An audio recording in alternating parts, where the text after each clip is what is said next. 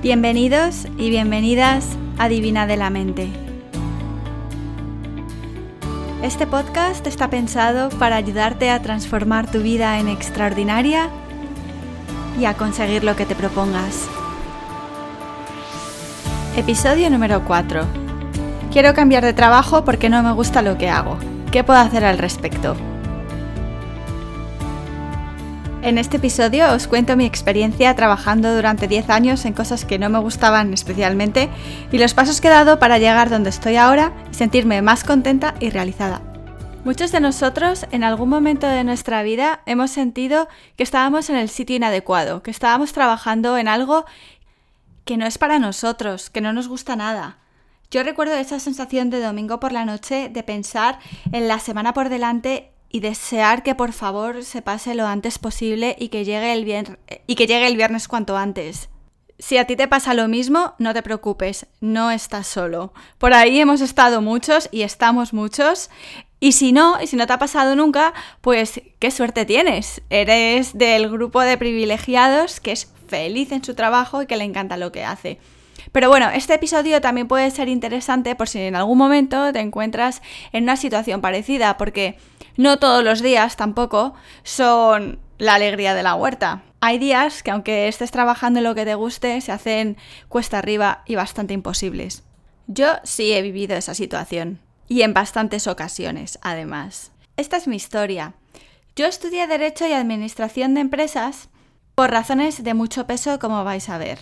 Primero porque me gustaba la lengua en el colegio y las matemáticas no se me daban mal. Luego porque me parecía que trabajar en una oficina era la cumbre del glamour y especialmente trabajar en Madrid en un edificio alto con lucecitas por la noche y tal y tener un ordenador portátil en aquellos entonces, allá por el 1999, era el símbolo de la elegancia y el saber estar, eso me parecía a mí. Y luego eh, la razón de peso mayor era porque me encantaba la serie de Ali McBeal. Con esta lógica aplastante, yo escogí mi carrera, a los 18 años, como muchos de vosotros. Y al menos yo tuve la suerte de entrar en la carrera de Ali McBeal.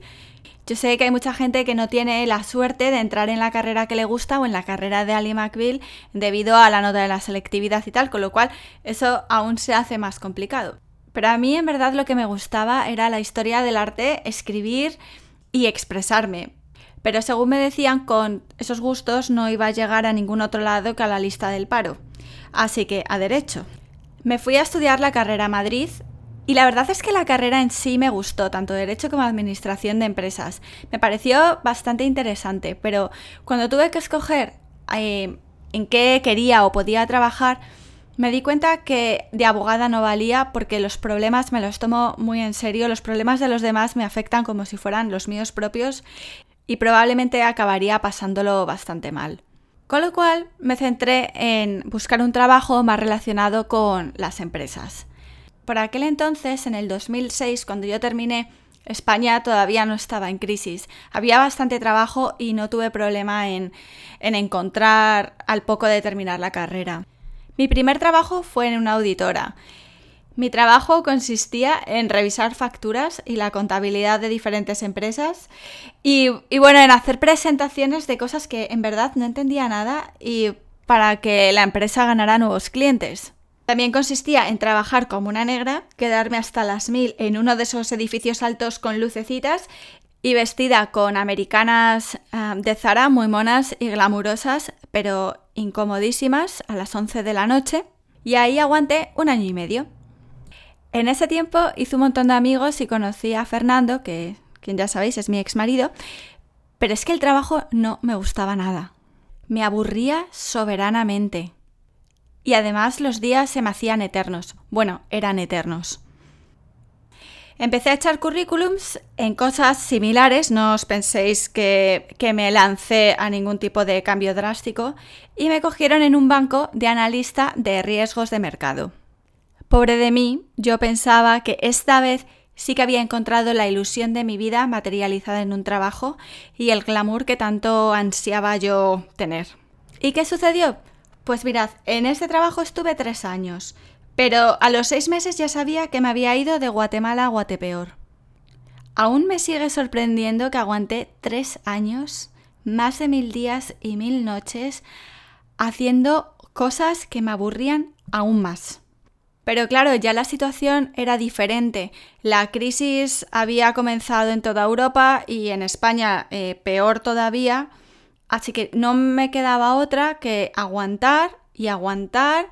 Eché algunos currículums para otros bancos porque yo seguía encabezonada con que ese era mi destino en la vida, pero no tuve ninguna suerte no me cogían en ningún lado, a pesar de que ya tenía cierta experiencia trabajando en sitios internacionales y tal y cual, no me salía nada. Ay amigos, pero es que ya he entendido que hay un orden divino en el universo. Hay gente que le llama la voluntad de Dios, el karma, el destino, da igual, como queráis. Donde para estar donde estoy hoy tuve que pasar por lo que pasé entonces. Porque si hubiera encontrado un trabajo en otro banco glamuroso, a lo mejor hoy no estaba, bueno, pues seguramente hoy no estaría en Australia y nada de esto hubiera sucedido. Así que de aquellos lodos, estos barros, o de estos barros, estos lodos, o como se diga el refrán, que se me ha olvidado. Como sabéis, a los tres años dejé todo porque ya no podía más y me vine a Australia con todas las dificultades que os he contado en los primeros episodios del podcast. Y como ya os conté anteriormente, el siguiente trabajo que encontré ya estando aquí fue de analista financiero. ¡En un banco! ¡Qué sorpresa! Yo pensaba que esta vez ya iba a ser la definitiva, porque la forma de trabajar en Australia es diferente, es todo más relajado, la gente es very happy happy, no worries. Y sí, el trabajo aquí es más relajado, el ambiente laboral es más distendido, pero yo me seguía aburriendo como una mona. Lo que pasa es que al principio, como tampoco me enteraba mucho del inglés, estaba más concienciada o más centrada en aprender el idioma que mi realización personal. El tiempo pasó y a los 30 años, justo cuando cumplí 30 años, tuve una crisis personal. Me di cuenta de que mi matrimonio no funcionaba, de que vivía muy lejos, en una isla, aislada de mi grupo de apoyo, de amigos, de la familia, que no me gustaba especialmente en lo que trabajaba, no es que estuviera mal, pero tenía esa sensación de estar en un sitio que no era el mío, siempre, que no encontraba mi pequeño lugar en el mundo. Y además que no tenía ni idea ni de quién era yo ni de qué me gustaba. Y soñaba con poder cambiar de vida, pero es que ya había cambiado de vida. Estaba viviendo en Australia. ¿Qué más podía pedir? Me sentía egoísta e incomprendida por el mundo porque al fin y al cabo tenía un trabajo que pagaba decentemente, relacionado con lo que había estudiado y con beneficios tales como descuentos para mi hipoteca imaginaria y para el seguro del coche. Eh, y además con posible progresión laboral. Entonces, ¿qué es lo que no funcionaba? Me sentía muy culpable de que no me gustara lo que tenía delante mío y egoísta. Decidí que no podía seguir cambiándome de trabajo sin realmente saber qué es lo que yo quería hacer con mi vida. Así que empecé el proceso de lo que yo llamo redescubrimiento de Ana. Me apunté a actividades de todo tipo. Fotografía, escritura creativa, ganchillo, pintura, joyería, al gimnasio, a clases de cocina, a yoga. Tenía que descubrir qué era lo que verdaderamente me hace feliz, o al menos lo que me gusta hacer. Y en este proceso de redescubrimiento tuve una gran revelación, que no es revelación porque ya lo sabía, pero no me había enterado. Y es que lo que más me gustaba hacer era estar con gente, especialmente con amigas, más que con hombres, lo siento, me gusta más las conversaciones de chicas y hacer cosas nuevas, utilizar la imaginación, la creatividad, en Brisbane era complicado encontrar talleres creativos por el centro de la ciudad. Casi todas las clases de manualidades y esas cosas eh, sucedían en los suburbios los martes a las 10 de la mañana y claro, yo estaba trabajando, no tenía posibilidad de ir a nada de eso. Y las amigas que estaba empezando a conocer en Brisbane, pues les pasaba lo mismo. Una noche estaba yo trabajando en el banco hasta bastante tarde porque teníamos un deadline y un compañero de mi equipo me dijo que su mujer le encantaba hacer ganchillo y punto y manualidades. Y, me puse a hablar con él y le dije, yo quiero conocer a tu mujer porque, porque eso es con lo que sueño yo. En vez de estar aquí haciendo estas hojas de cálculo a las 8 de la tarde, cómo me gustaría estar en casa tomándome un té eh, con amigas eh, y, y no sé, haciendo una mantita, porque es que yo soy así de abuela, ¿qué le vamos a hacer? Y resulta que esta chica, la mujer de mi compañero de trabajo, es Imogen, que se convirtió después en mi socia de Cray for Crafts. Imogen y yo empezamos a quedar los jueves por la tarde con algunas amigas suyas también y ella, que es muy manitas, nos enseñaba a hacer cosas, a hacer ganchillo, punto, tal y no sé qué. Y yo era feliz, feliz. Soñaba con los jueves por la tarde para tener mi grupo de amigas y marujear y hacer cosas abueloides, que son las que a mí me gustan. Se me ocurrió la idea de empezar a organizar eventos para que Imogen nos enseñara, eh, pero que así pudiéramos eh, pagarnos el coste de los materiales y ampliar el grupo de amigas. Monté una página web en mi tiempo libre, eh, la promocioné a través de las redes sociales y de Meetup y de otras historias que hay por aquí, y la gente empezó a interesarse hasta tal punto que, bueno, yo no daba ya abasto, seguía trabajando en el banco, pero cada tiempo libre que tenía, vamos, tenía que inventarme que tenía diarrea todo el tiempo para ir al cuarto de baño a responder emails de la gente que quería venir a nuestras clases. Y así Cray for Crafts empezó a rodar, conseguí crear un grupo de chicas que venían a las clases, que se convirtieron también en amigas mías y que además pagaban por ello. En ese momento mi chip con respecto al trabajo de oficina cambió. El trabajo se convirtió en el medio para ayudarme a financiar lo que quería hacer de verdad. Ya no lo veía como un tostón al que tenía que ir los lunes por la mañana hasta el viernes por la noche para pagar las facturas, sino que me lo tomaba como la vía para financiar Cray for Crafts, porque todavía estaba empezando, para poder pagar anuncios en Facebook, en Instagram y todo esto, y, para poder empezar a hacer actividades más guays, contratar a gente, pues a fotógrafos, a agencias de publicidad que me ayudaran a, bueno, pues a llegar a más gente. A los 6 o 7 meses me monté un plan para ahorrar y para hacer crecer el negocio. Y a los 18 meses ya estaba totalmente preparada para empezar a tiempo completo con Cray for Crafts.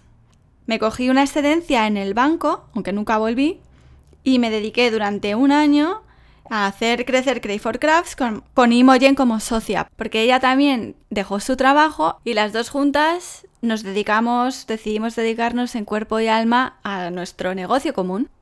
Tengo que decir que después de la experiencia de haber dejado España y de lo difícil que fue al principio, como ya os conté en el podcast anterior, no quería volver a saltar al vacío sin tener una red debajo. No quería volver a pasar por el agobio de no saber cuándo iba a llegar el dinero, cuánto iba a llegar. Por eso no dejé mi trabajo hasta que Cray for Crafts estaba generando ingresos y podía dedicarme a ello sin presiones y agobios adicionales.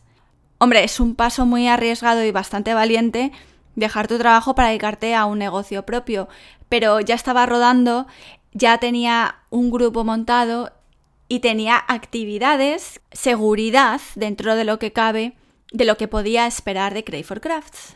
Si alguien me hubiera dicho hace 10 años o 5 años que iba a conseguir cambiar de ser analista financiero a tener una empresa de manualidades y organización de eventos creativos y vivir de ello, no me lo hubierais, no me lo hubiera creído yo misma. Pero es que está todo en la planificación calculada de los pasos que vas dando. Sin el contexto, parece todo imposible, pero no hay nada imposible.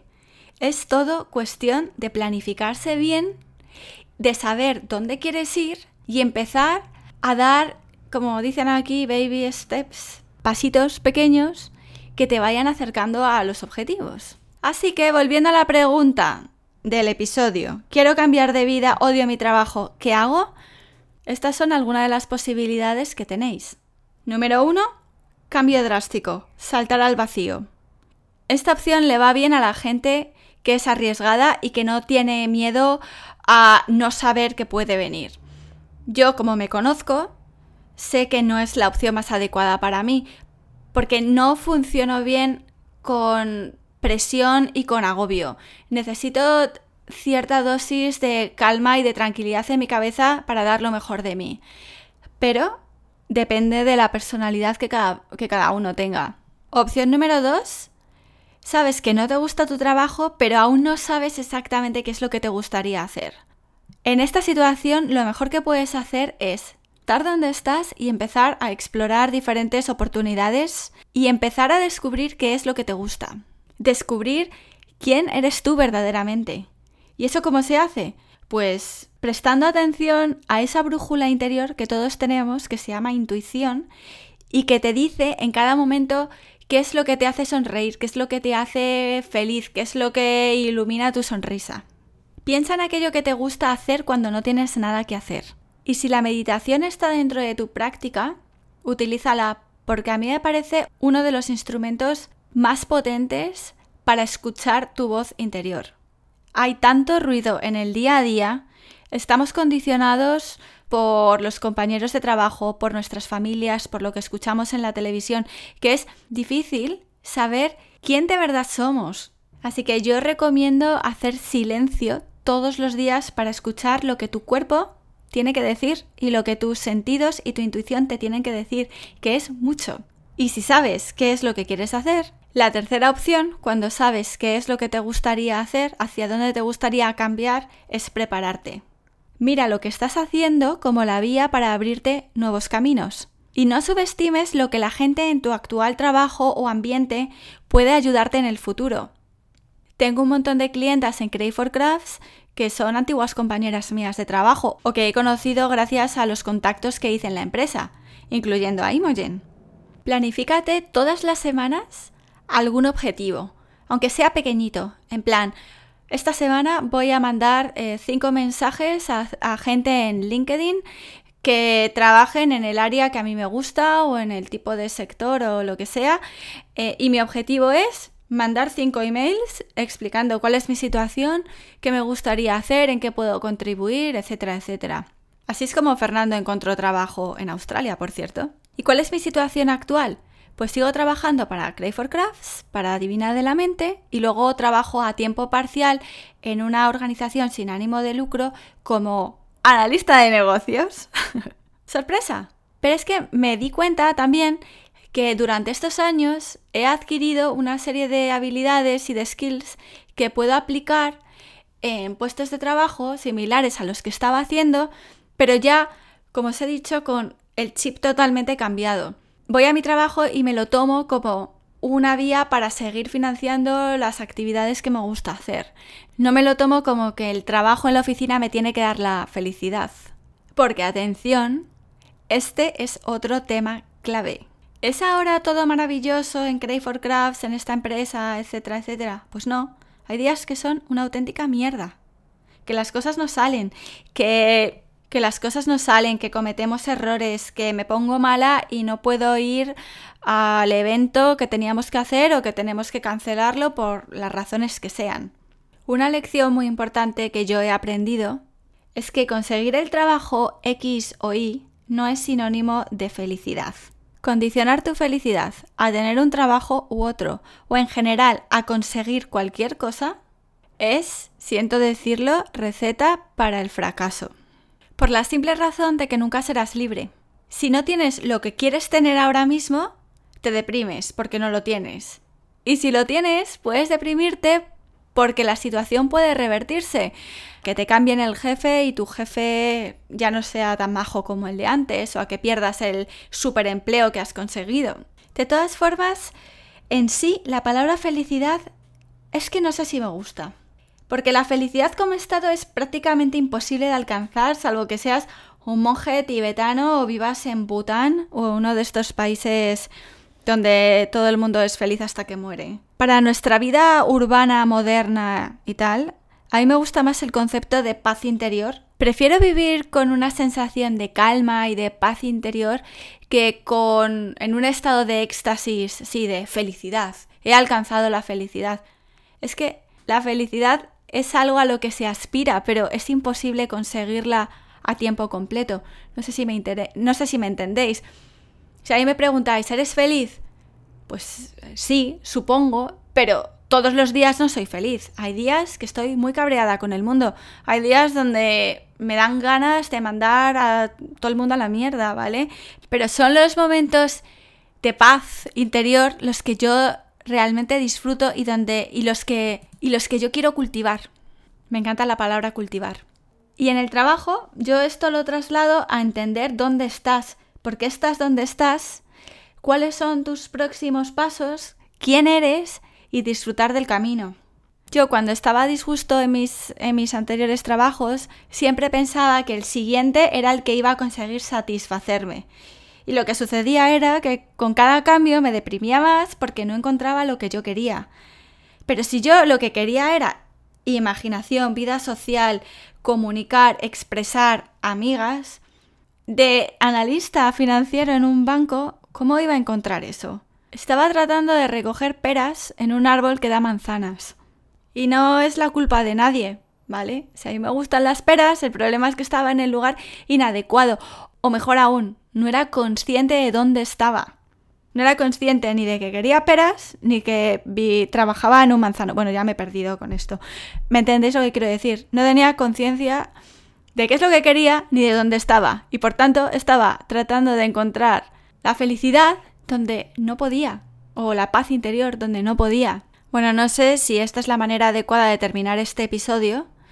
Me he liado un poco con el tema de las manzanas y las peras, pero espero que, que hayáis entendido al punto al que voy. Y aquí tenéis el tip de Divina de la Mente de este episodio. Esta semana busca un momento para reflexionar dónde estás en tu vida ¿Qué es lo que estás buscando? ¿Qué es lo que de verdad te gusta? ¿Estás en el lugar adecuado? Si es así, enhorabuena, parte del trabajo lo tienes hecho. Y si no es así, reflexiona sobre qué pasos puedes dar esta semana para empezar a redirigir tu vida a lo que de verdad te gusta. Y si aún no lo tienes claro, es el momento de empezar a explorar, a descubrir qué te gusta hacer en tu tiempo libre, haciendo que sientes que el tiempo se te pasa volando? ¿Qué te hace sonreír de verdad? Nos vemos la semana que viene en este podcast donde vamos a hablar del miedo a cambiar. Súper interesante. Hasta muy pronto. Si este episodio os ha gustado, recordad que podéis suscribiros al podcast de Divina de la Mente. Y si tenéis alguna pregunta, sugerencia o tema del que os gustaría que hablara en episodios futuros, no dudéis en mandarme un mensaje a hola.divinadelamente.com o visitar mi página web www.divinadelamente.com.